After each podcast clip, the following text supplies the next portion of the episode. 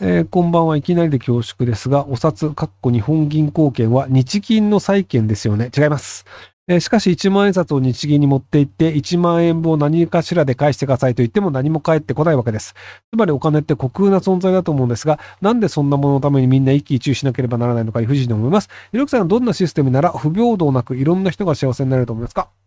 えっと、もともとはその、あの、金と打換できたんですよね。要は金1万円分と交換できる券ということで、あの1万円札っていうのを出してて、昔はなので、あの日銀に持ってって、あの金1万円分に変えてくれるよって言うと変えてくれるっていう、あの打換制度っていうのがあったんですけど、で、今もう世界中の国でその、貴金属との打換制度を持ってる国はなくて、なんとなくみんなお札って価値があるよねっていうのと、税金をお札で払、その、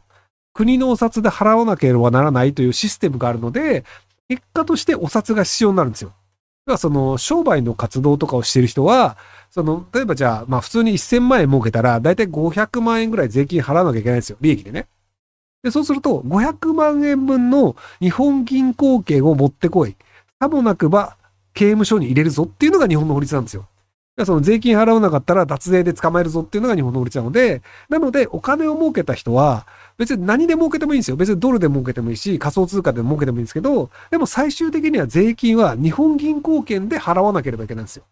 なので、日本銀行券を誰かから買わなきゃいけないんですよね。っていうのがあって、日本銀行券を集めるっていう競争をみんなやるんですよ。なので、税金がなくなると日本銀行券を持つ必要なくなるっていうのがあったりするので、なので、じゃあ別にドルでもいいんじゃねえとか仮想通貨でもいいんじゃねえとかってなると思うんですけど、あの、税金のシステムがある限りは日本銀行券が必要っていうのになるんじゃないかなと思うんですけど、で、あの、一喜一憂するかどうかっていうのは、価値のあるものが欲しいかどうかって話で、別にその日本円というお札の幻想に一喜一憂してるわけではないんですよね。その日本円でも別にドルでもユーロでもいいんですけど、そのドルでもユーロでもあると、じゃあプレステ5が買えますとか、ゼルダの新作が買えますっていうのがあるので、その交換価値のあるものが欲しいというだけであって、別に日本銀行券という紙切れが欲しいわけじゃないですよ。なので、あの、交換価値のないお札だと別に人は欲しがらないんですよね。なので、まあ、お札っていうのは所詮、あの、こう、共共通幻想みたいなもんで、あの、日本円に一応価値があるのは、その日本国に価値があるから。で、で、日本国に価値がなくなると、ただの紙切れになる。なので、昔はその、ジンバブエという国の、あの、まあ、その国というか政府には割と信用があったんですけど、あの、一時期そのジンバブエという国は信用がなくなってしまったので、どんな札束出したとしても、その、要は、何兆ドル、ジンバブエドルとか出したとしても、もうお前の国信用できねえよっていうので、ただの紙切れになってしまった。え23歳会社員です。株積立貯金をする人は多いと思うんですが、少子高齢化や高齢者受けの良い政策や世の中になり、そのせいで日本が経済破綻した場合、戦後のような高税率になったり、財産の9割を取る可能性を考えています。なので僕は毎月の給料の6割をビットコインにして、自分のウォレットに送金して財産保管しています。ビットコインスタンダードで一番有名な解説を読されました。僕は以上ですか？あ、まあ全然いいんじゃないですか？ただ、まあ、あの、6割ビットコインがどうかなと思うだけで、あの、ビットコインそこまで上がるかなっていうのがあるので、なんか1割ずつぐらいはドルとかユーロとかにした方がいいんじゃないかなって思いますけどね。ではその日本が悪くなるよねというのは多分当たるんですけど、でもその場合にじゃあその、にアメリカだったりヨーロッパとかで使えるような通貨であれば別にそんなに損しないんですけど、そのビットコインが果たしてずっと価値が上がり続けるのか。で、もしくはそのビットコインで50%攻撃みたいなことがないのかっていうと結構わかんないんですよね。そのモナコインっていう通貨が50%攻撃っていうのがあって、あの通帳改ざんされるみたいなのがあったんですけど、なのでそのビットコインが果たしてどれぐらいこうみんなが共通幻想を持ち続けるのかっていうと、まあ5年ぐらい持つと思うんですけど、果たしてずっとこれが永遠に続くのかなっていうと、どうなのかなって気がするんですよね。そのビットコインって別にただのデジタルデータで何の価値もないよねっていうのを世界中の人が同意すると、ただのデジタルデータでお金にならないんですよ。で、そのジンバブエドルも、これただの紙切れだよね。ジンバブエドルもらってもしょうがないよねっていうふうにみんなが同意してるから、なので、あの、ジンバブエドルはただの紙切れになっちゃったんですけど、っていう感じで、そのビットコインも、あの、もうこれ意味ないよね。紙切れ以下だよねっていうふうにみんなが同意してしまうと、突然価値がゼロになっちゃうんですよ。なので、そこら辺のリスクがあるという意味でいくと、まあ、ドルとかユーロにも一応入れといた方がいいんじゃないかなと思いますけどね。まあ、ただ、あの、その、投資みたいなやつは別にあの、何が正解で100%これが当たるとかっていうのがわかるのであれば、世界中の人が金持ちになってるんですけど、まあそうではないので、なのでまあ自分が信じるものに投資するっていうのはそれそれ大事なんじゃないかなと思います。えー、テクニカル分析のトレーダー2年目22歳男です。最近チャット GPT など AI のことをよく耳にしますが、金融相場に影響が出てくると思いますか？はい。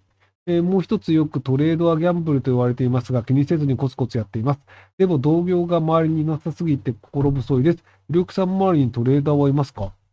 あなんか、テスタさんとかたまにお話しさせていただくので、あのトレーダーの人はいるっちゃいますけど、ただ別にあの、友達とか同業が周りにいることとトレーダーとして成功することは全く関係ないので、なので同業がいるいないで不安になるくらいだったら多分向いてないと思いますよ、トレーダー。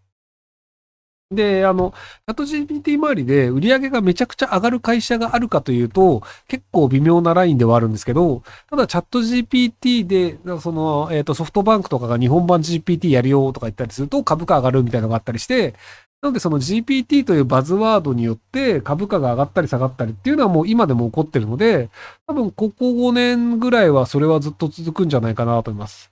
なので、まあ、あの、株をやる上では GPT 周りは押さえといた方が、まあ、あの、これやってますっていう会社が上がる可能性があるよねっていうところは、なので今で言うと、マイクロソフトが一応オープン AI に出資していて、なので、あの、その、チャット GPT っていう、あの、ソフトはオープン AI という会社がやってるんですけど、で、そこにあの、マイクロソフトが投資をしていて、んで、あの、マイクロソフトの検索エンジンの Bing に、それが導入されたりとかっていうのがあったりするので、なので、あの、マイクロソフトの株価上がるよね、みたいな動きもあったりするので、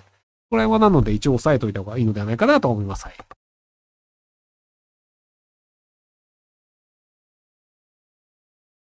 とはいえ、あの、まあ、外れる可能性もあるんですけど、その、オープン AI が5年後ぐらいに潰れてたとしても僕は驚かないですっていう話を、あの、なんか別の場所でもしたんですけど、